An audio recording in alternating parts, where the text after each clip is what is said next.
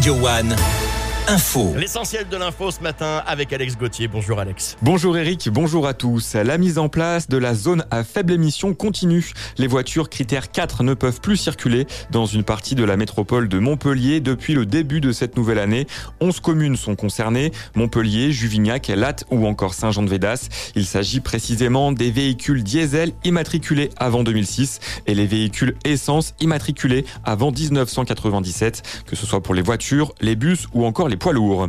Gagné en attractivité, le village de la Tour-sur-Orbe a été labellisé Village d'avenir. Ce programme vise à aider les communes rurales à réaliser leurs projets de développement. Les priorités de la mairie, créer une maison de santé, aménager des aires de stationnement végétalisées ou encore ouvrir un café pour amener du lien social.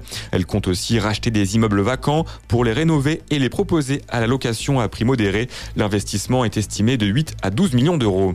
Un mort sur la route à Villeneuve-les-Maglones. Le conducteur aurait perdu le contrôle de son véhicule. La victime, un jeune homme de 26 ans, était passager. Deux autres jeunes hommes ont été pris en charge par les pompiers et évacués au CHU en urgence relative.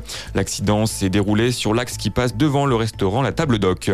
Dans l'actualité également, 10 départements placés en vigilance orange par Météo France. La Manche, l'Orne, la Mayenne, la Sarthe, la Loire-Atlantique, le Morbihan, le Finistère, la Vendée et le Pas-de-Calais pour pluie inondation.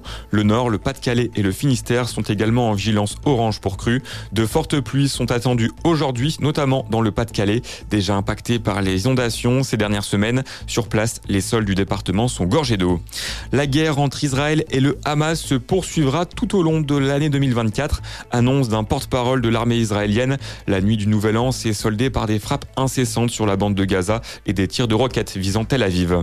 Et pour terminer, une dernière baignade pour 2023. Près de 650 personnes ont participé au légendaire dernier bain de dimanche au Cap d'Agde. C'est un nouveau record, une eau à 14 degrés qui n'a pas effrayé les participants.